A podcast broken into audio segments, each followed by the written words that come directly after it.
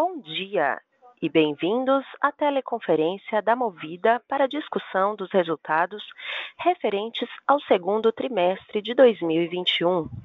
Estão presentes hoje conosco os senhores Renato Franklin, diretor-presidente, e Edmar Neto, diretor administrativo financeiro e de RI. Neste momento, todos os participantes estão conectados apenas como ouvintes. E mais tarde, iniciaremos a sessão de perguntas e respostas, quando mais instruções serão fornecidas. Caso necessitem de alguma assistência durante a teleconferência, queiram, por favor, solicitar a ajuda de um operador digitando asterisco zero. Antes de prosseguir, gostaríamos de esclarecer que eventuais declarações que possam ser feitas durante essa teleconferência relativas às perspectivas de negócios da companhia, projeções e metas operacionais e financeiras constituem-se em crenças e premissas da diretoria da Movida, bem como em informações atualmente disponíveis para a companhia. Considerações futuras não são garantias de desempenho envolvem riscos, incertezas e premissas, pois se referem a eventos futuros e, portanto, dependem de circunstâncias que podem ou não ocorrer. As condições econômicas gerais, condições da indústria e outros fatores operacionais podem afetar os resultados futuros da empresa e podem conduzir a resultados que diferem materialmente daqueles expressos em tais considerações futuras.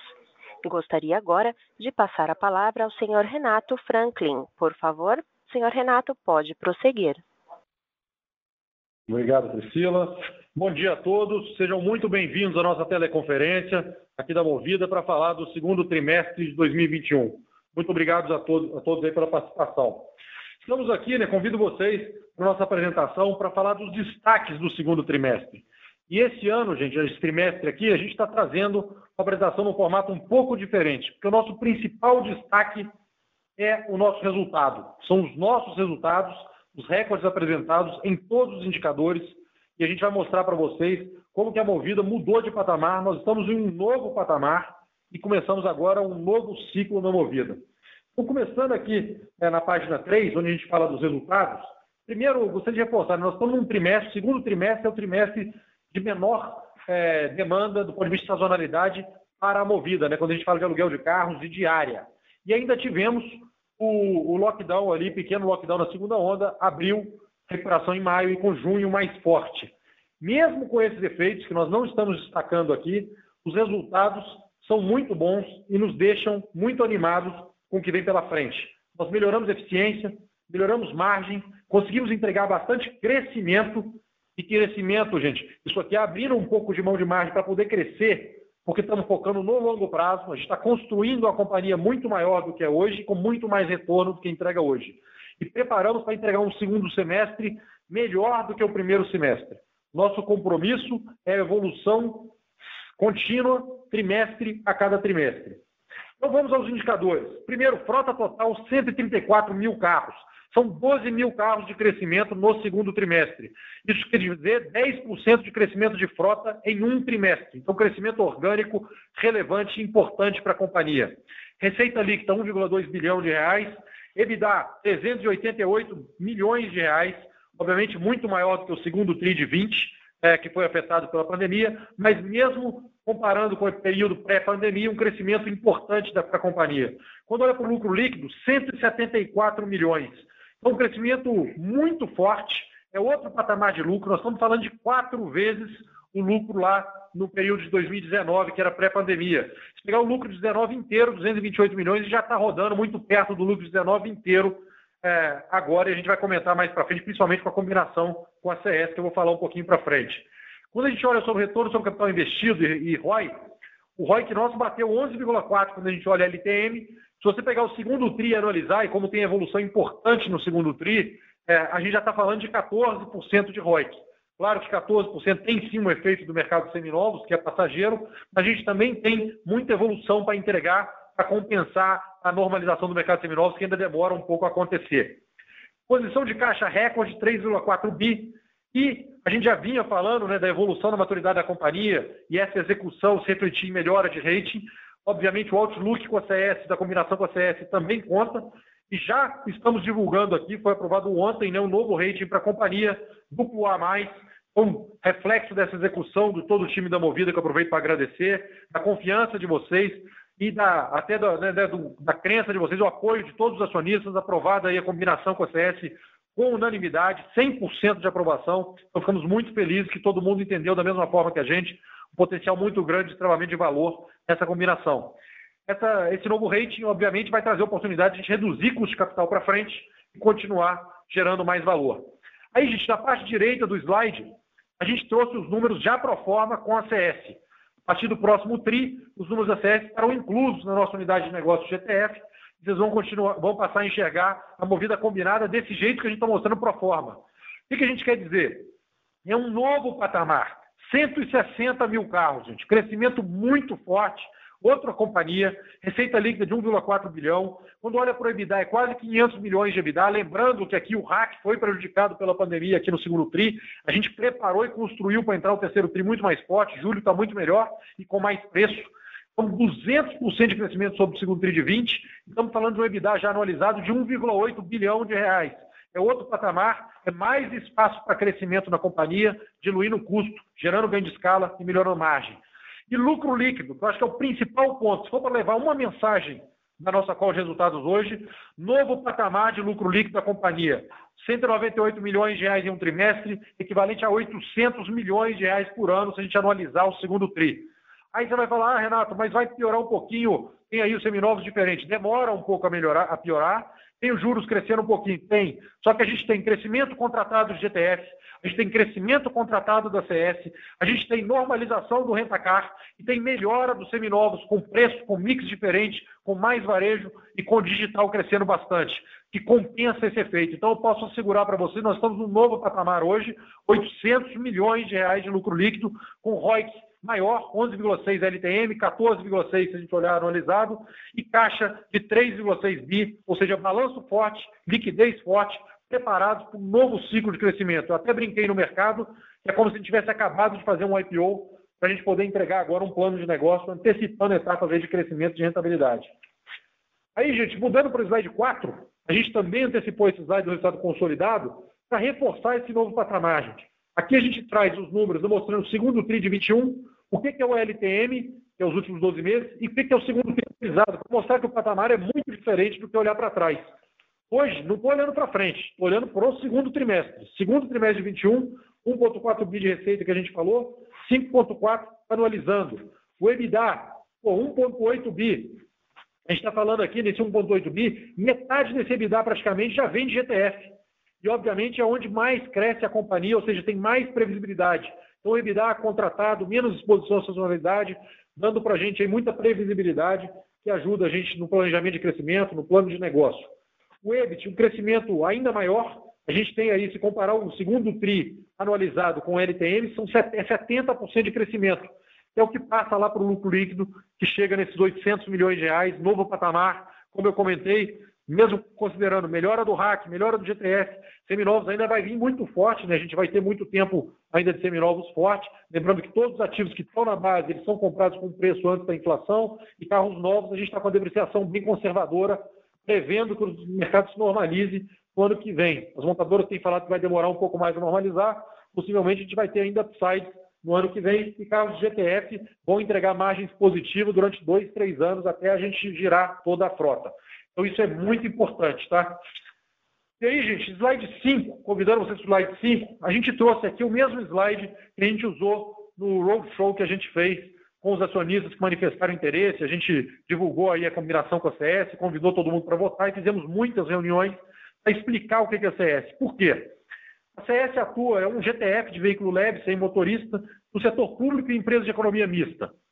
E, obviamente, não tem tanta informação aberta para o mercado sobre isso. Então, a gente procurou trazer o mesmo nível de conhecimento que a gente tem para todo o mercado, reforçando a transparência da companhia, que a gente fala disso há muito tempo, né? o nosso G do ESG, de transparência, de uma governança clara, reforçada aí pela boa prática da Simpar, que deixou os minoritários votarem e acompanhou os votos do minoritário, então 100% de novo, bem bacana, muito obrigado. O que é a CS? Primeiro, é uma das seis maiores empresas de ETF do Brasil. Se a gente comparar ainda, pegar o crescimento que tem contratado para frente, esse é um dos maiores crescimentos que tem. O ritmo de crescimento dela, 42% de crescimento é o crescimento histórico, bem acima da média de mercado. Então, é uma empresa que cresce muito, já é grande, é líder no mercado que ela atua, né, de frota pública e capital misto, onde o know-how e a experiência ajudam muito a precificar, tá, gente? Então, por isso, ela tem um percentual de sucesso nas licitações muito alto. Quando você não conhece o serviço e olha para os SLAs, vai precificar o risco desses SLAs, você acaba colocando um preço não competitivo. Então, uma empresa que tem a escala de compra da Movida, que tem know-how, tem uma estrutura já com oficina, com instalação própria nas localidades para prestar serviço é, de acordo com as exigências do SLA e um ponto muito importante para a gente, governança reconhecida pelas melhores práticas. Então, a gente foi reconhecida, o portal de transparência da CS, reconhecido como um benchmark, é, um dos quatro benchmarks escolhidos no Brasil pelas Nações Unidas, é, reconhecido aí como uma boa prática de governança que a gente quer replicar para o mundo todo aí, para todo mundo usar.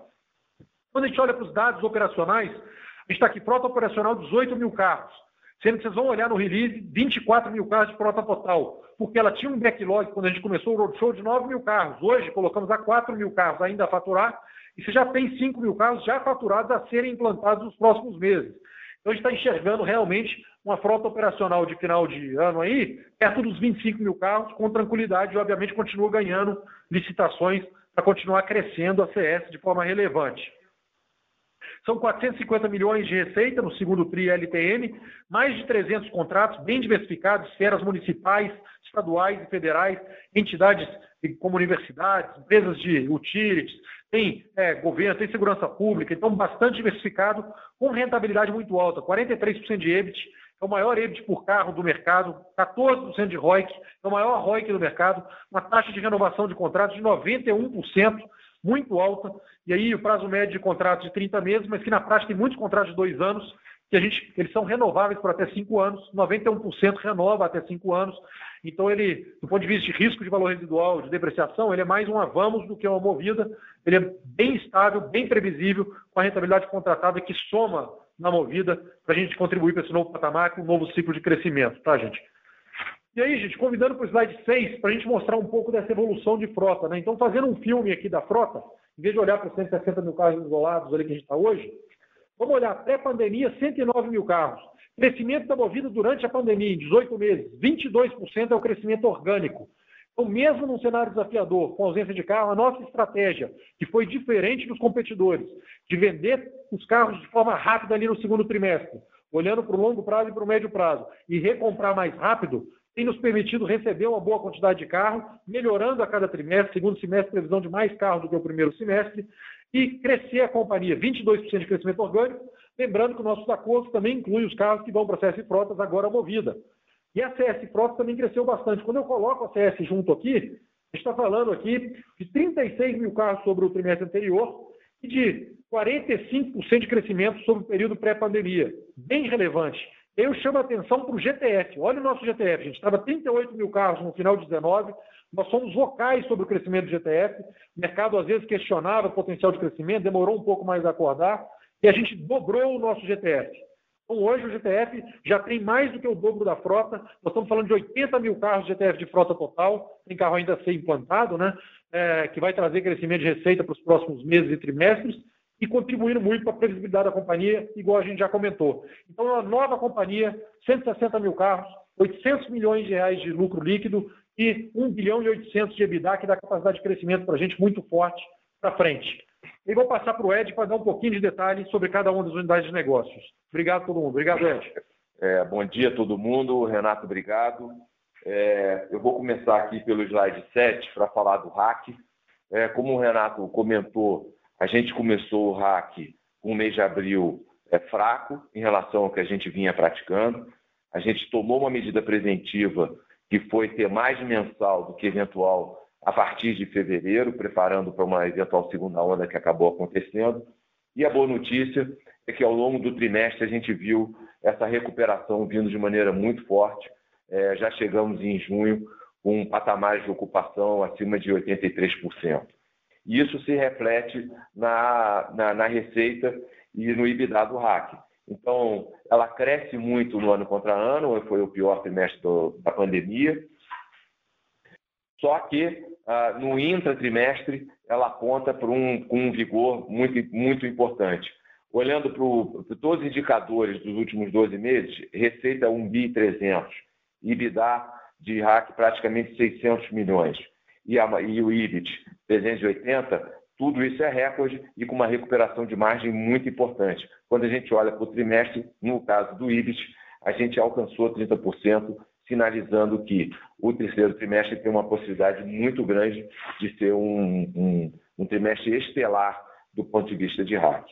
Receita bruta de, de, de carro acima de R$ mil reais, a gente precisa continuar subindo o preço. Estamos encontrando um mercado favorável nesse momento. Número de áreas, 18, quase 19 milhões nos últimos 12 meses. E o custo, a ex-depreciação, em linha com os demais anos. Eu faço menção aqui ao custo de manutenção. O nosso custo de manutenção consolidado da companhia tem andado estável nos últimos trimestres, quando você faz a conta por carro, é, fruto de todos os esforços que a gente tem feito para lidar com a inflação. A inflação está aí, ela é, ela é verdadeira quando a gente fala de carro, mas, ah, enfim, a gente apertou muito o controle, ah, tem todo um plano ah, que o nosso diretor Flávio está tocando e os, os, eh, os, indicadores são muito positivos do ponto de vista do controle. Passando para a página seguinte, eu queria falar do GTF e a combinação, como o Renato falou, trouxe a companhia para 80 mil carros. Então, receita líquida 283 milhões, esse é um crescimento de 127, e aí eu já estou considerando a CS.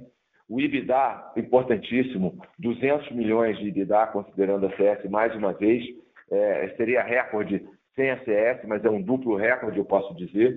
E, como o Renato mencionou agora há pouco, esse trimestre ele marca a virada né, do IBIDA, né, da geografia do IBIDA da companhia, com o GTF ficando maior do que o RAC, o que vai trazer mais previsibilidade, o que vai facilitar as tomadas de decisão para crescimento daqui para frente.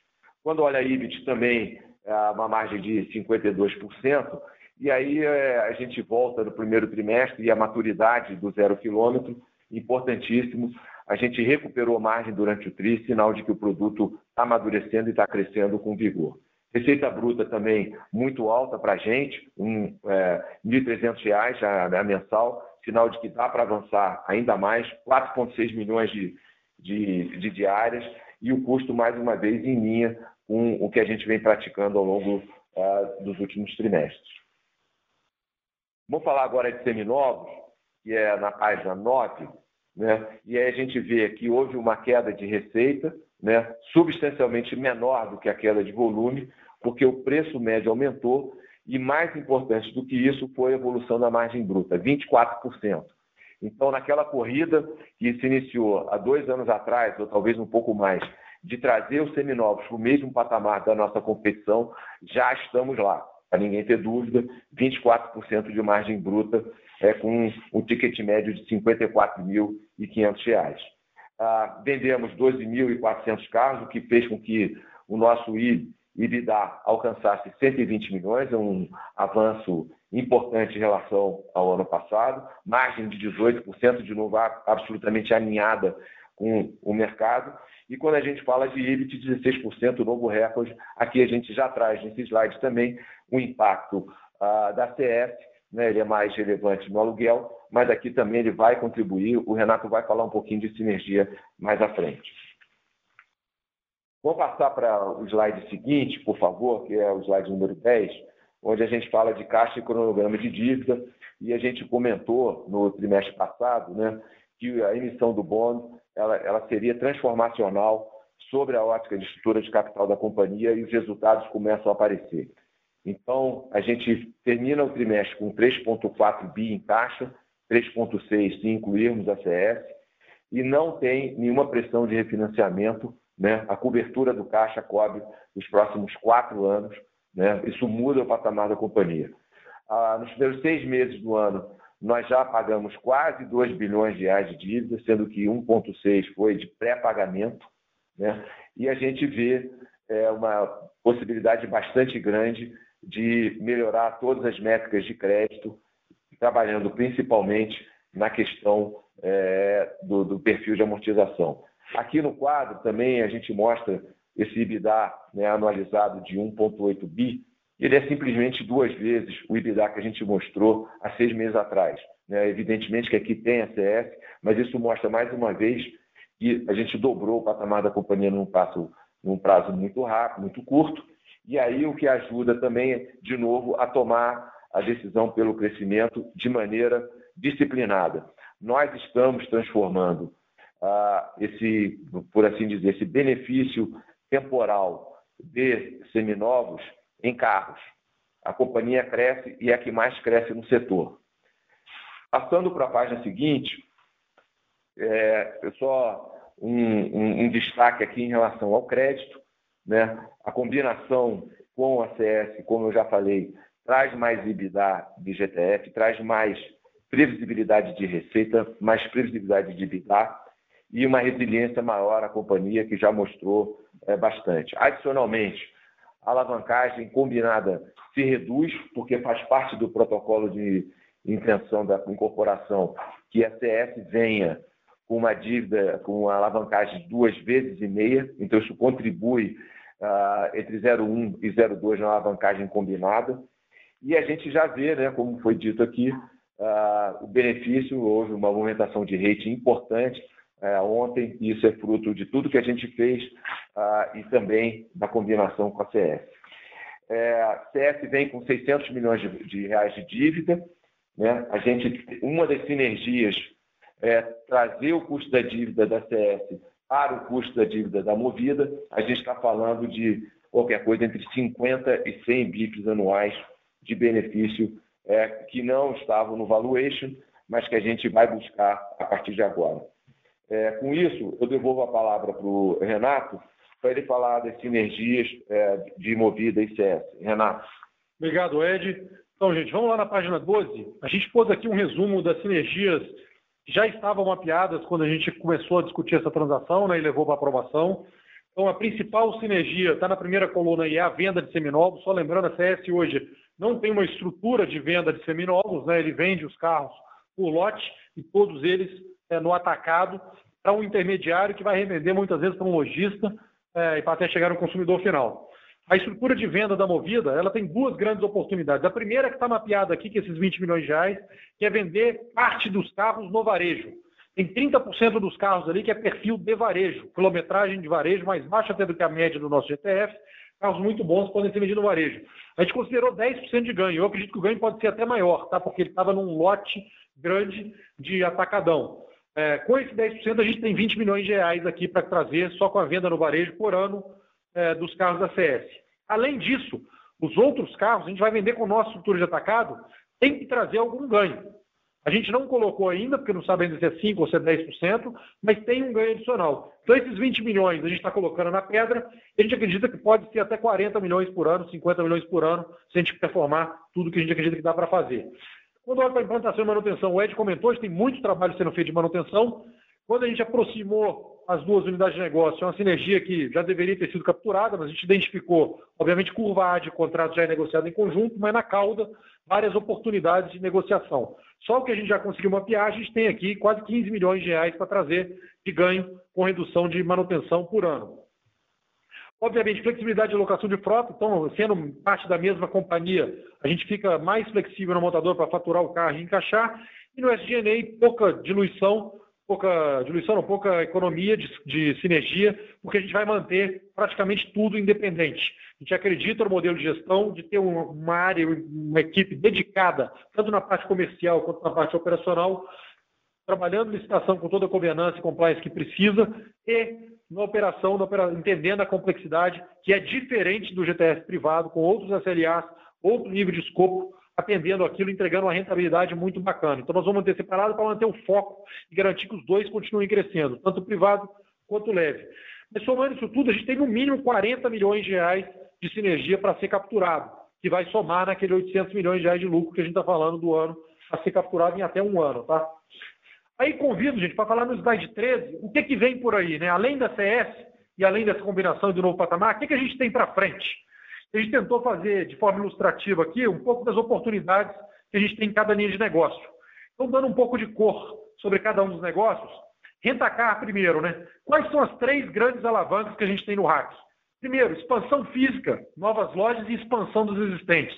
Vocês viram lá o número de lojas aumentando, abrimos quatro novas lojas, mas, gente, a, o número de reforma e ampliação é muito maior. Nós fizemos 24 reformas e ampliações, além das quatro novas aberturas. Isso dá um total de 28 obras que a gente fez, né? Adicionamos a nossa infraestrutura de rack 27.500 metros quadrados. Se você pegar que cada carro no pátio ocupa 10 metros quadrados, a gente está falando de 2.700 carros que cabem nesse espaço novo que a gente adicionou para a frota. Ocupação de 80%, a gente está rodando acima disso, o Edmar comentou, mas vamos fazer 80% ficar conta fácil, vezes 5. São 13.500 carros que dá para adicionar à frota com essa capacidade que foi instalada. Ou seja, 20% de crescimento. E a gente vai ter né, o plano de 100 lojas para abrir, abrir 107 lojas, só abrimos quatro dessas 100 lojas. Nós vamos adicionar muita capacidade. Estou lembrando que o RAC, nosso objetivo é dobrar o rentacar aqui. Aí tem duas alavancas importantes. O novo mix de frota, que ajuda a gente na compra, lembrando, né? Movida sempre teve um posicionamento mais forte no digital e na pessoa física, que é quem tem alugado SUV. Só lembrando, diminuiu viagem corporativa, que a pessoa viaja sozinha, chega no aeroporto, pega um carro para fazer uma reunião, tá, que é o carro menor que tem, faz a reunião e volta. E aumentou a viagem com a família, que antes era no final de semana, tinha aquele pico sexta-tarde para pegar carro, domingo à tarde para devolver. Hoje não é mais assim, as pessoas retiram quinta, retiram quarta, sexta, devolvem segunda, terça, no horário que ela consegue encaixar. O home office, a flexibilização dos escritórios trouxe isso para a gente. E muitas vezes carro maior, para poder viajar com a família. Então o SUV tem demanda para caramba, é o carro que a montadora quer vender. Isso ajuda a gente a comprar, mas muda o ticket médio. Mais ticket médio é igual a mais diluição, que é igual a mais margem. No rack isso é muito relevante. O custo de lavar um carro, a vaga do carro, o atendimento do carro é igual a atender um carro de 150 mil reais ou um carro de 50 mil reais. Só que, obviamente, 150 mil reais entrega mais receita, entrega mais EBITDA, entrega mais margem, mais diluição. E o terceiro alavanca que o Ed comentou, preço. Estamos subindo preço sim, então já tem subida de preço de 15% a 20%, de área média diferente de preço, porque o mix de mensal afeta bastante, mas vocês vão ver preço subindo. Competição está mais light, então o pessoal está tirando um pouco para cada um, concentrando um pouco mais no seu segmento, então a gente não vê é, tanta briga no ponto de vista de precificação. E estamos introduzindo as ferramentas de inteligência artificial que foram aplicadas primeiro para pessoa física, também para outros segmentos, tem uma oportunidade de trazer margem adicional aqui com precificação dinâmica para todo o negócio de hack, ao invés de ser apenas no varejo de pessoa física. Então, isso traz ganhos para o hack. Vocês vão ver margem já melhorando no terceiro TRI e, obviamente, tem muita oportunidade para capturar no curto prazo e médio prazo. Vamos para o GTF. GTF, gente, três avenidas que a gente destaca de crescimento. Obviamente, o GTF privado, corporativo grande continua crescendo, mas as três que a gente trouxe destaques. Zero quilômetro, que cresce pra caramba, para mim vai ser o maior mercado, já falei disso, de locação de carro. Canais digitais, principalmente focado em pequena e média empresa, que a margem também é muito boa. E o setor público, a nova avenida, por causa da CS aqui, a frente da CS crescendo. Todas essas três avenidas entregam mais margem, mais TIR, por consequentemente mais ROIC do que a média da nossa carteira. Então, a margem do GTF ela aumenta porque a gente cresce, obviamente tem ganho de escala, mas ela aumenta também porque a gente está crescendo em nichos que entregam mais retorno. E o GTF, se a gente lembrar lá o Simpadeiro, vou mostrar depois, nosso plano é triplicar o nosso GTF. Então ele cresce três vezes. Vamos para os seminovos. Seminovos, três grandes avenidas também. Expansão física, são mais 53 lojas que a gente tem para abrir aqui nos seminovos. Já abrimos três lojas. Também estamos fazendo mudanças de ponto, ampliando o showroom para ter lojas maiores. E aqui tem um ponto importante, né, gente? O, além do, do, crescimento de loja e o crescimento do canal digital, que corresponde quase que à loja, na loja online cada vez mais relevante, o crescimento da receita é maior do que o crescimento do volume de venda de carro, pelo efeito do ticket médio do carro já está vendo a gente comprando um mix diferente de carro que vai vender um mix diferente. Então, o ticket médio sobe muito. A receita cresce quase que 1,5 vezes o volume de venda de carro. Isso é muita diluição, que é mais margem. Junto com as oportunidades de distribuição, de otimizar a distribuição e precificação em seminovos, isso vai compensar parte da queda aí da, da, da margem bruta pela inflação do, do zero quilômetro, que acabou repercutindo na inflação do seminovo, que não é normal a inflação que a gente está vendo, mas obviamente a margem bruta que a gente vai entregar também não é a que a gente entregava antes da pandemia. Tem muita evolução, é bem relevante, e a margem EBITDA ela fica significativamente positiva por essa evolução que a gente está entregando durante um bom tempo aqui. Embaixo a gente destacou uma oportunidade grande que otimiza todos os negócios, né, impactando muito o nosso ROIC e nosso ROI, que é o giro do ativo, que vai ficar cada vez mais eficiente, otimizar o prazo de entrada do carro e a saída do carro, e obviamente o crescimento mais forte, ele gera mais ociosidade de frota, impactando esse indicador também. Então, quando o crescimento proporcional fica menor, vai ajudar a gente a entregar mais ROIC e mais ROI. E diluição. Diluição será muito importante, o Edmar já fala isso há bastante tempo. Até eu mesmo demorei a calcular o efeito disso na depreciação, porque impacta a margem de seminovos. Hoje, quando a gente olha para frente, simulando o nosso modelo, o nosso plano de negócio, é um componente importante que o SG&A fica cada vez menor. Lembra que lá no IPO, SG&A rodava 10% do mercado, a gente falava em chegar em 7%, todo mundo achava loucura, hoje todo mundo roda em 6%. Quando a gente olhar para frente, será cada vez menor o SG&A sobre a receita em seminovos, ajudando na margem total. Então, gente, assim, é, é, bastante positivo o cenário. E eu fecho aqui com o slide 14, onde eu trago de novo o slide que a gente apresentou no Simpar Day. A gente mostrava uma frota de 118 mil carros, e nosso plano de negócio de chegar ali entre 260 e 340 mil carros, é, com o crescimento nosso, dava para fazer com o balanço da movida até 2025. O que, que acontece hoje? Como a execução tem sido melhor do que estava previsto e teve a combinação com a CS, a gente já está com 160 mil carros. 35% de crescimento já entregue. Isso significa que nós estamos antecipando etapas de crescimento e de rentabilidade. Então, o que a gente chamava lá de potencial nosso, que nós falamos né, que o alvo era perto de 2025, hoje a gente já enxerga isso mais perto do que 2025. Estamos antecipando o nosso plano de negócio, estamos muito confiantes e otimistas com o que a gente está vendo. Lembrando que os fundamentos continuam muito positivos em todas as unidades de negócio, a, a, unidade, a operação de aluguel de carros, seja no RAC, seja na gestão de frota, tem contribuído bastante para o resultado operacional da companhia e a gente enxerga essa contribuição aumentando de forma importante e vocês já vão ver uma melhora no terceiro TRI, onde o RAC é melhor do que o segundo normalmente, nesse TRI é melhor ainda e o GTF continua crescendo, entregando mais resultado. Bom, basicamente é isso que a gente tinha para apresentar e ficamos à disposição aí para dar mais detalhes sobre qualquer assunto que vocês quiserem. Muito obrigado de novo todo mundo. Senhoras e senhores, iniciaremos agora a sessão de perguntas e respostas. Para fazer uma pergunta, por favor, digitem asterisco 1. Para retirar a pergunta da lista, digitem asterisco 2.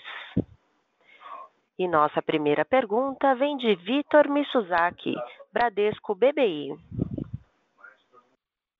Oi, uh, bom dia e parabéns pelo resultado. Uh, eu, tenho duas perguntas. A, primeira sobre a questão de sinergia das seis frotas, os 40 milhões. Uh, se vocês puderem dar um, um, guidance de, de velocidade de, de, captura dessas sinergias. E, e, a segunda pergunta, com relação à margem do EBITDA do RAC, vocês mencionaram essa melhora ao longo do segundo TRI e, e, e mês de julho se vocês puderem dar um pouco mais de granularidade no, no resultado mensal, ou de repente como é que fechou a margem de dar no, em, em junho. Obrigado. Vitor, obrigado pelas perguntas. Primeiro, a sinergia, né? A gente colocou e cravou na pedra em até 12 meses a gente capturar as sinergias, tá? Então, tem um pedaço que demora um pouquinho mais, principalmente a gente está fazendo a parte operacional, né, de abrir filiais da CS para poder vender o carro no varejo, tal, que é o que é mais relevante. A de manutenção é um pouco mais rápida, tem entrado uma parte aí, vai entrar um pouco a cada trimestre, aí já, já ajuda um pouco, tá? Então ela vai vir de forma gradativa, em até 12 meses está já no, nos resultados.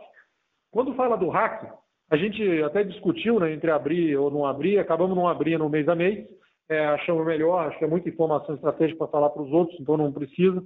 Mas eu posso dizer que junho é bem relevante no resultado do trimestre, perto de abril e maio, né? De novo, a gente se protegeu, tem um parte do efeito que ele impacta os meses, porque a gente mudou muito o mix para mensal e teve que começar a mudar para eventual em junho depois. Então, o impacto mesmo da mudança do mensal para eventual, ele vem mais em julho do que junho. Então, julho é muito melhor do que junho, que já foi muito melhor do que maio, que foi melhor do que abril. Então, na cabeça aí, a gente espera um terceiro TRI, já voltando para as margens recordes de hack que a gente entregava, é, num patamar bacana, realmente mudando e contribuindo de uma forma diferente para o resultado consolidado da companhia. De novo, preço tem um papel importante, subindo o preço que vai continuar, esse efeito de preço vai continuar ao longo do terceiro e quarto trimestre. A gente acredita que tem muita demanda aí no mercado, competição racional e, de novo, está um pouco mais light a competição. A gente sente os competidores, cada um mais focado num nicho, não tem muita briga. Então, espaço para repassar preço, repassar preço considerando juros, considerando depreciação, considerando aumento de ticket médio e aumentar a rentabilidade da companhia é, de forma gradativa. É, é, Vitor Edmar aqui, é, em termos de margem, se você entender a sazonalidade, o terceiro TRI vai estar muito mais perto do primeiro TRI do que do segundo, né? justamente por todos esses efeitos aí que o, que o Renato falou, ou seja, há uma expansão de margem de um trimestre para outro, sim. É isso aí. Só que com mais receita. Última Só, só uma, um, uma, última pergunta sobre CS Frotas, né? É, que vocês mencionaram nessa diferença entre a frota operacional e a frota final de período, né? A gente está falando ali uns 6 mil carros. É, esses carros, eles já estão no balanço da CS Frotas ou, ou, ou não? É, e se tiver, né, se faz sentido a gente considerar que é, esses 24 milhões né, de, de lucro líquido no, no, segundo tri da CS, é, a, grosso modo, né, a gente estaria falando de um crescimento de mais de 30% já, já contratado. É, Vitor Edmar falando aqui, sim, essa diferença entre carros operacionais e, e carros total é, já está no balanço, sim. ah, tem 4 mil carros a serem implantados nas próximas semanas. Ah, sim, tem um aumento contratado, mas isso não vai depender da velocidade de implantação, tá? É. Lembrando que o primeiro mês tem um custozinho de implantação e aí aos poucos eles começam a entregar o EBITDA full e aí isso reveste lá no lucro líquido, tá?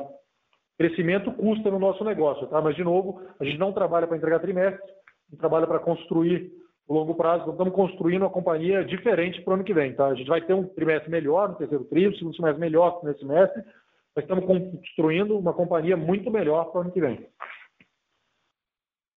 Tá ótimo, obrigado. Nossa próxima pergunta vem de Regis Cardoso, Credit Suisse. Oi, pessoal. É, boa tarde. Parabéns pelo resultado. Obrigado pela pergunta. Eu, eu tinha algumas perguntas específicas de resultado, mas eu vou, eu vou trocar um pouco aqui o meu, meu objetivo. É, vocês fizeram um, um discurso, quer dizer, uma apresentação claramente muito, muito animado é, com essa mudança de patamar da companhia, né? Deixa eu fazer uma provocação e eu queria ouvir um pouco a argumentação de vocês porque eu acho que a maior, talvez, é, razão de ceticismo do mercado em torno de algumas dessas mudanças de patamar, de lucro, de margem, de retorno, é que você, o setor, de modo geral, tem uma espécie de, digamos assim, estoque de resultado, estoque de lucro, é, em função da valorização dos carros, que permite ter uma depreciação mais baixa. A Movida, em particular, continuou com a depreciação mais alta por mais tempo, então teria um estoque ainda maior, digamos, desse desse lucro pela frente. É, e, e, por outro lado, tem também uma preocupação sobre a rentabilidade do, do próximo ciclo, visto que a gente está nesse contexto é, de restrição de, de carros é, e, portanto, talvez ensejaria descontos menores e aí é, reduziria um pouco a, a, a, digamos, a vantagem versus o resto do mercado. Dito isso, eu entendo também que tem todo o lado do mercado que está muito forte. Acho que o GTF surpreendeu muito crescendo e, e, até levanta, eu acho, muito no mercado a suspeita sobre se isso já não é o efeito positivo do zero quilômetro aparecendo no resultado. Né? Então, eu queria, enfim, uma pergunta um pouco mais geral, assim, eu queria entender é, como que vocês respondem a essa, a essa tese, digamos, de que é um efeito de curto prazo que pode perdurar por uh, 21, 22 e talvez entrando um pouquinho em 23, mas, mas não seria perene. Obrigado. Regis, obrigado pelas perguntas, né, no plural. Bacana que dá para a gente dar um pouco mais de cor sobre realmente o panorama total, tá? Primeiro, começando pela, acho que foi a terceira pergunta, que era impacto todo. Montadora, né? Não está mudando desconto, então a gente está comprando as mesmas condições comerciais. Isso significa que, estruturalmente, a gente não tem uma mudança no longo prazo nas margens de seminovos. Então, a margem bruta está lá e, e, e, funciona não comparado com hoje, né? comparado com o estrutural do negócio. Então, está bacana, estamos confiantes, estamos já discutindo, já praticamente fechado com a montadora para o ano que vem, já discutindo outras duas com volume bacana, com crescimento bom e com condição bacana para o ano que vem. Quando a gente vai para o efeito de seminovos, realmente tem uma inflação do zero quilômetro, né, que está aí por 15% a 20%, o normal é 4,5%, então você ganha aí 10 pontos no negócio de seminovos, porque o estoque sobe na mesma proporção. Isso está ali e está ganhando. Ah, vai demorar e tem um estoque de lucro. Sim, tem um estoque de lucro. Que a gente está, inclusive, prolongando, né? Porque quando eu ponho a depreciação mais alta do que deveria, um pouquinho, talvez, eu estou entregando, sendo conservador, entregando menos resultado hoje do que poderia estar entregando. Então a gente está com a depreciação ali nos carros novos, os carros comprados, de patamar normal, como se eu fosse ter o ano que vem desvalorização normal. Hoje não é o que os analistas de mercado de carro e que as montadoras falam. Acho que vai demorar um pouco mais para normalizar a gente ter a FIP caindo todo mês, igual era no passado, né? Queda de FIP a 0,8 ao mês cada, cada mês. Hoje a FIP sobe de 1 a 1,5%, chega a subir 2 alguns meses, que é um negócio que não faz sentido. Seu carro no estoque ele ganha preço todo mês. Não vai ser assim para sempre. Qual que é o grande ponto aqui? A gente está evoluindo margem, aprimorando o varejo, melhorando o processo e ganhando escala e diluição que vai compensar parte desse efeito. Então você fala, ah, vai perder 10 pontos aqui lá na frente. Só que vai ganhar pontos de outras coisas quando a gente fala de EBITDA. Então, margem bruta talvez caia lá na frente, né? E pode demorar, tá? Hoje, quando a gente começa a olhar, inicialmente eu achava que ano que vem já voltava para o normal, Agora a gente começa a olhar que já que é meio do ano que vem, pode ser que chegue no final do ano e a gente fale, ó, oh, gente, desculpa, só vai começar a normalizar lá em 22, em 23. Só que quando começa a normalizar, até ele consumir todo esse estoque que está no, no, balanço, demora aí pô, um ano, um ano e meio, e quando tem carro de GTF, pode ser até três anos para consumir tudo. Na CS também tem um estoque a ser entregue. O ponto é que isso ganha tempo para a gente crescer. Nós estamos convertendo esse ganho provisório em crescimento. Ou poderia estar entregando muito mais resultado. Aí você teria que fazer a conta tirando do resultado eh, lá para frente para normalizar. Só que ao invés disso, o que, que a gente tem feito? Eu tenho construído a companhia do futuro, crescendo a companhia. Porque custa crescer. Você compra carro, custa no caixa, custa no, no, na DRE e custa na ociosidade, no ROIC, o crescimento, porque você está colocando o carro para dentro. A adição líquida recorde nossa. Se for olhar 12 mil carros, 10% no trimestre, se analisar o crescimento desse TRI, orgânico, tirando a CS, né? Nós estamos falando de 40% ao ano. É um negócio que é pesado do ponto de vista de margem. Então, lá na frente, como o crescimento proporcional também é menor, você vai ver uma margem líquida parecida, um retorno sobre o capital investido parecido ao que a gente quer entregar lá na frente, entendeu? Então, estamos bem confiantes. Quando vai para a sua última pergunta, ela falando do GTF, o GTF cresce em todas as linhas de negócio, basicamente o corporativo continua com o mesmo ritmo que tinha lá atrás, o zero quilômetro ele é relevante e é importante, ele só não é maior porque não tem mais carro. Tá? Se tivesse mais carro, a gente estava crescendo muito mais. Hoje, nossa capacidade de crescimento pelo posicionamento digital, pela força de vendas e pela execução da companhia é bem maior do que a que a gente está entregando de crescimento, e que já foi 10% em um trimestre, com margem boa. Então, normalização da montadora tende a trazer um pouco mais de crescimento, que vai ajudar na diluição esses negócios que a gente está crescendo entregam mais retorno do que a base da carteira. Lembrando que muita coisa já está instalada. Quando você pega o GNI nosso, TI, já tem lá, sistema, já tem, não importa, o sistema de zero quilômetro, se é para ter porra, X, pouquinhos mil carros ou centenas de milhares de carros, não é muito diferente. GTF idem. Então isso tudo vai ter diluição grande lá na frente, tá? É, só acrescentar um pouco um ponto aqui, Edmar está falando, que é sobre o ritmo de, de entrada de carro né, na movida. Esse ritmo cresceu ao longo do tempo, tá? É, todo mês foi melhor do que o mês anterior. E acontece que julho também está vindo bem, aí não sei dos outros, mas isso aí sinaliza, como o Renato falou, que apesar de todas essas dificuldades e toda essa volatilidade, a gente vai ter um segundo trimestre com mais carro e com, com portanto, mais crescimento e mais oportunidade. Tá? Daí, né, a gente está bastante animado, como você mesmo disse agora há pouco. Excelente, obrigado Renato Edmar pela resposta bem completa. Parabéns pelos resultados. Um, um bom dia. Obrigado, Regis. Nossa próxima pergunta vem de Pedro Bruno, XP Investimentos. Bom dia, pessoal. Obrigado pelo espaço aqui, pela pergunta. Eu queria tentar explorar com vocês um pouco do mercado, da demanda pelo mercado de hack, de forma um pouco mais ampla, e, e acho que vocês já falaram disso, né? O Renato comentou, acho que foi na, na primeira pergunta, é, sobre um, um, cenário bom de demanda e até, inclusive, de, de competitividade.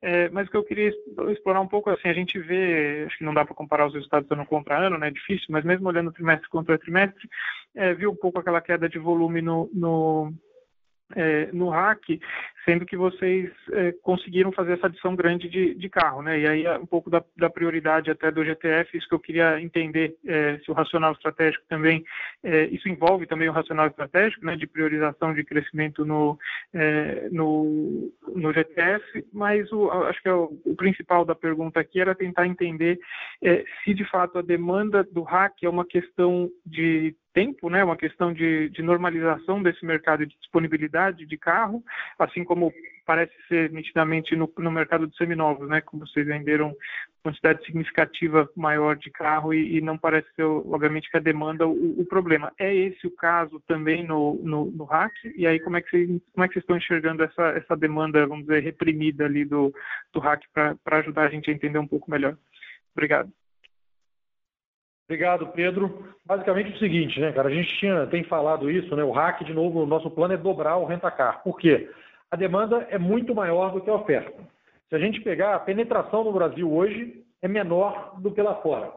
Então, quando pega a penetração que a gente tem hoje aqui, se for olhar para o usuário ou por, ou por recorrência, ambos são menores do que em países envolvidos. Só que está mudando no mundo inteiro. A gente tem uma mudança de hábito, uma mudança cultural, aumentando a penetração de aluguel de carro, de compartilhamento no mundo inteiro. Vale para o nosso serviço e vale para outros serviços onde muda da posse para o uso, né, do pagar pelo uso. Isso dito, cara, para olhar o número e, e, te dar alguns exemplos que tangibilizam o tamanho que a demanda está maior que a oferta, lembra que a gente sempre falou que a gente prioriza retorno. Né? Então eu cresço nos nichos de hack que entregam mais retorno. E a gente tem, por exemplo, o carro no Uber que gera mais depreciação, então se pegar, apesar do preço hoje estar entregando um retorno parecido, é, não é tanto a nossa vocação. Eu considero ele o carro mais o lugar mais fácil de crescer, né? Porque você mexe o preço e cresce fácil. Então ele é muito rápido de você recuperar. Você muda o tamanho a hora que quiser. E nós optamos por reduzir a nossa exposição no Uber de forma significativa. Então a gente tem crescido, hoje tem uma demanda gigante que a gente não atende, a gente caiu para menos da metade, chega a 30% do que era pré-pandemia no Uber. Por que isso? Porque a gente cresce muito na pessoa física, sim, com a mobilidade humana, igual a gente comentou, com a flexibilidade do home office, viagem de fim de semana e de dia de semana, etc. Mas a gente também é a única que está crescendo no corporativo. Se você pegar os números da Abracorp, e aí que eu falo de competição, que eu senti que arrefeceu, a gente cresceu 36% na Abracorp, são as maiores agências corporativas, enquanto os competidores eh, reduziram e crescemos aumentando o ticket. Então a gente está subindo o preço e crescendo. Hoje eu tenho mais carro no corporativo, bem mais carro no corporativo do que eu tinha no pré-pandemia, mesmo sem viagem corporativa do jeito que era antes. Viagem de carro também está aumentando. Tem feedback de alguns clientes, né? Que é bacana. O cara sempre viajava de avião e ele não ia nas filiais menores. Ele aprendeu que viajar de carro é bom. Porque ele passa nas menores, ele faz uma variada. Na prática, quando você pega o tempo todo de deslocamento para o aeroporto, espera embarcar, embarca, voa e desce, a diferença não é tão grande e o custo muitas vezes está mais barato e você é mais capilar. Então a gente está conseguindo crescer de forma importante nos nichos de maior retorno e segurando com preço os segmentos de menor retorno ou de menor vocação nossa. É... Então a demanda está lá. Tendo carro, nós vamos crescer mais. A gente tem sim priorizado um pouco mais o crescimento em outras linhas, de novo, para dar previsibilidade, mas o RAC tem um plano de crescimento importante e de aumento de preço importante. Eu brinco o seguinte, cada unidade de negócio tem um gestor tocando, né? Quem quer crescer mais é simples, é só entregar o maior retorno que cresce mais. Então é simples. O cara que está com maior retorno recebe mais carro. Eu e o Ed aqui a gente trabalha com um PM alocando um recurso, que é o carro, para cada unidade de negócio, de acordo com o retorno que está entregando. Essa competição saudável aqui dentro já que não tem competição no mercado, a gente compete aqui dentro e vai fazer um, um crescimento bacana. E a gente vai ver na minha cabeça, de novo, três anos pelo menos de crescimento da indústria, todo mundo crescendo de forma importante e entregando mais margem, mais margem. É isso que eu acredito. Não, tá perfeito. Muito obrigado por respondido. Obrigado, viu? Nossa próxima pergunta vem de Rogério Araújo, UBS-BB. Boa tarde, Renato e Edmar, parabéns aí pelos resultados. Eu tenho duas aqui da minha parte. A primeira é uma continuação dessa, desse assunto do upcycle de seminovos. Né? Eu, queria, eu queria entender um pouco como é que vocês enxergam a limitação de crescimento, sobretudo no fleet rental. Vocês já falaram que oferta de carro é uma restrição. Né? Eu queria saber se é a única restrição, se de alguma forma é, vocês estão tentando ver um nível de alavancagem normalizado a esse upcycle, né? A gente, quando normaliza a margem EBITDA, quando está vindo maior do que o um nível normalizado nos seminovos, é, a gente já vê um nível de alavancagem ao invés de 2,9, mais próximo aí dos 3,6. É, vocês, têm, vocês têm feito aí dentro de casa algum ajuste de alavancagem? Tem um limite? Né? Como é que a gente pode entender até onde vocês vão nesse, nesse é, cenário de upcycle em que o nível de alavancagem de vocês está, é, digamos, melhor que o normalizado? Essa é a primeira pergunta. Muito obrigado. Obrigado, Rogério. Bacana pergunta que permite explorar uns pontos. Né? Se você pegar historicamente, né, são três grandes é, um pouco quatro né, grandes gargalos que podem ocorrer para crescimento. Né? É o balanço, que sempre foi um limitador para poder crescer o quanto que dá para crescer. A capacidade operacional, né? como é que eu consigo alocar esses carros, receber, colocar em frota, entregar e operar esses carros, infraestrutura de loja, etc. A demanda, que é do cliente. E um quarto que nunca existiu, né, que é a montadora, que agora existe. Nunca teve esse gargalo de montadora. Se a gente pegar a movida hoje, obviamente o maior gargalo é a montadora. Então, por isso, os outros deixam de ser gargalos. Claro que, do ponto de vista de demanda hoje, eu não vejo gargalo, tá? De operação, a gente tem uma capacidade de adicionar carro, igual eu falei, 13.500 carros no rack, hoje eu tenho espaço para colocar. Você falava, se tivesse 30 mil carros para faturar num mês só de uma vez. Cara, num mês só de uma vez, 30 mil carros, é, vai impactar. Talvez por 15, 20 mil carros por mês dá para fazer. Então, é um pouco do, da capacidade. E balanço, cara, a gente está com balanço. Tem que lembrar que a alavancagem que você está vendo de 2,9 ela usa o EBITDA de 1,2 bi, que é o dos últimos 12 meses. Ela não usa o EBITDA de 1,8, que é o nosso anualizado. Então o EBITDA vai crescendo e a gente consegue crescer mais. Então tem muito espaço. Lembrando que a gente enxerga a melhoria de margem para frente. Então isso também traz mais EBITDA. O que, que tem de, entre aspas, né, de, de, quando a gente fala que está rodando um patamar de 800 milhões de lucro, a gente considera o patamar de 800 milhões de lucro mesmo com juros mais altos e com depreciação mais alta. Ou seja, obviamente, a EBITDA cresce muito.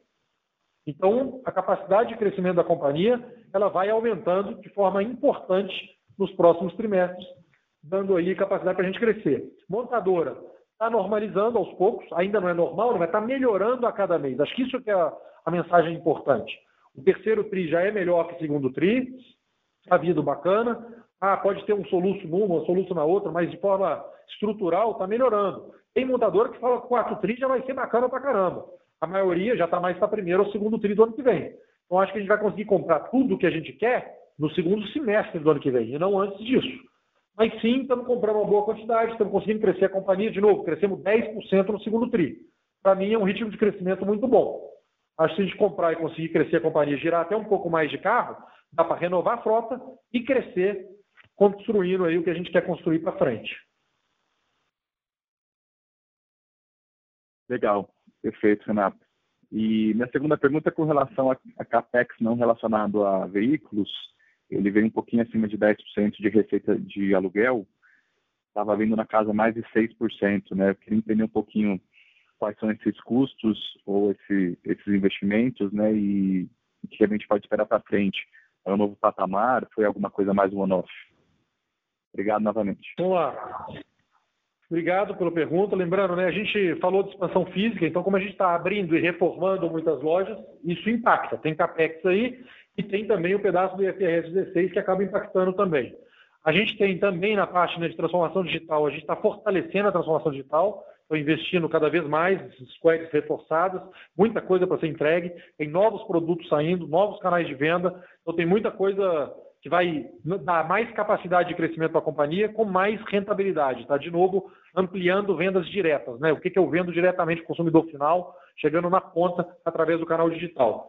É, isso também está aí no, no meio, tá? Então a gente está vivendo um ciclo de expansão. De novo, a gente falou crescer custo, isso está impactando aí também, e impacta também na hora que a gente olha no lucro líquido, porque tem a, a, depreciação e amortização desse investimento que está lá, tá? Legal, perfeito. Muito obrigado, parabéns novamente. Obrigado você, cara. Um abraço. Pessoal, aqui é Edmar, eu vou ler uh, algumas perguntas que chegaram aqui pela internet.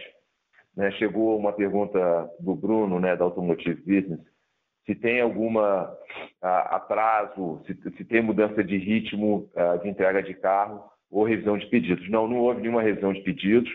A gente vem crescendo a entrega mês contra mês e a gente prevê um segundo semestre melhor do que o primeiro, importante para a nossa estratégia.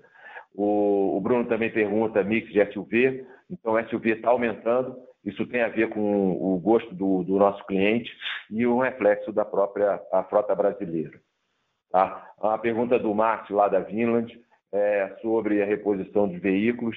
É, a gente entende que no nosso business plan isso já está incorporado, tudo que o Renato falou ao longo da apresentação, ou seja, da mesma maneira que o carro novo está custando mais caro e tem uma mudança de mix, a gente está entregando mais resultado, isso aí vai ajudar a empresa é, no médio e longo prazo. Tá? Lucas, uh, do Banco Santander, foi respondida, né, o que, é o, novo CAPEX uh, não automotivo, né? E sobre uh, a pergunta do Caio, que é da Butiá, é, se a gente vai aumentar a compra é, de carros, olhando para frente, sim, nós vamos aumentar, como o Renato falou, é, já estamos em negociação com novos patamares de aquisição de volume para o ano que vem, refletindo toda a, a melhoria, todo o progresso que a companhia fez nos últimos tempos. Então, sim, nós vamos aumentar a quantidade olhando daqui para frente. Tá? Tem mais uma pergunta aqui, nós vamos deixar fazer a pergunta aqui, tá, gente? Nossa próxima pergunta vem de Guilherme Mendes, JP Morgan. Oi, Renato, Ed, bom dia, obrigado pela pergunta. É, é um follow-up, na verdade. É, Renato, você comentou sobre duplicar o RAC, duplicar o fleet, e você tem esse guidance para 2025 também, que eventualmente poderiam antecipar pelo que você comentou, Renato. Só queria entender um pouco melhor como é a evolução disso, né? Como rápido vocês chegam lá e o que, que seria se adiantar, né? Assim, é, qual é o nível de, de volume, de lucro que vocês veem é, para os próximos anos, né? Qual seria a escadinha desse crescimento? E, uma segunda pergunta, eu sei que vocês não abriram muitos detalhes sobre o zero quilômetro, mas se vocês puderem abrir alguma coisa em relação à participação dele no trimestre, seria ótimo. Obrigado. Obrigado pelas perguntas, Guilherme. É, a gente não está dando guidance de prazo para entrega, tá? E aí um pouco do, do que está acontecendo. O que, que, eu posso te dizer, cara? Basicamente, a transformação né, tem sido importante e mais rápida do que a gente tinha previsto. E se você for olhar, né, acho que o grupo como um todo tem passado por isso. Se a gente olhasse lá atrás e fosse prever como é que estaria o grupo hoje, se falasse um ano atrás, eu acho que o tamanho da melhora que foi não estava previsto por ninguém. Quando olha para daqui um ano, eu tenho brincado internamente. Quando a gente olhar daqui um ano e olhar para todas as empresas da Simpar, a gente vai ver uma transformação muito grande. A Movida num outro patamar muito diferente. A Vamos, todo mundo está vendo e está crescendo de uma forma muito diferente a JSL com a logística, com a parte inorgânica e orgânico, crescendo bastante e trazendo oportunidades não previstas a cada trimestre. Então, o que a gente enxerga para frente realmente são muitas oportunidades e vai depender da nossa capacidade de capturar essas oportunidades e converter em resultado o mais rápido possível. Então, a gente trabalha aqui para antecipar e entregar o quanto antes, mas não estamos direcionando ainda quanto de crescimento a cada trimestre ou a cada ano a gente vai entregar. Acho que o compromisso maior é a rentabilidade, é o retorno sobre o capital investido, e sim, acreditamos num plano de crescimento forte, com, com rentabilidade, com retorno sobre o capital investido aqui. Nosso objetivo é entregar o melhor NPS no mercado com o melhor retorno sobre o capital investido no mercado. Esse é o nosso objetivo. Tamanho, para mim, é consequência desses dois indicadores. E, sobre o zero quilômetro, Guilherme, é, sim, a gente não dá maiores detalhes. O que a gente está vendo, é, basicamente, é o seguinte: número um, o produto ganha velocidade, eu insisto, nós somos a única companhia com pronta entrega, isso é um nível de serviço completamente diferente. Nós estamos vendo um ambiente favorável ao aumento de preço, tá? E adicionalmente, está ficando claro que uh, esse produto deve operar com margens acima de 70% de EBITDA, de novo contribuindo é, para a rentabilidade consolidada da companhia e, mais uma vez, antecipando etapas. Foi claro, Renato e Ed. Obrigado, bom dia. Não havendo mais perguntas, gostaria de passar a palavra ao management da companhia para considerações finais. Por favor, podem prosseguir. Alô, alô. Esse caiu. Senhores palestrantes, podem prosseguir.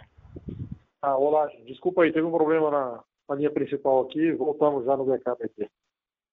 Mas, é mensagem final, né?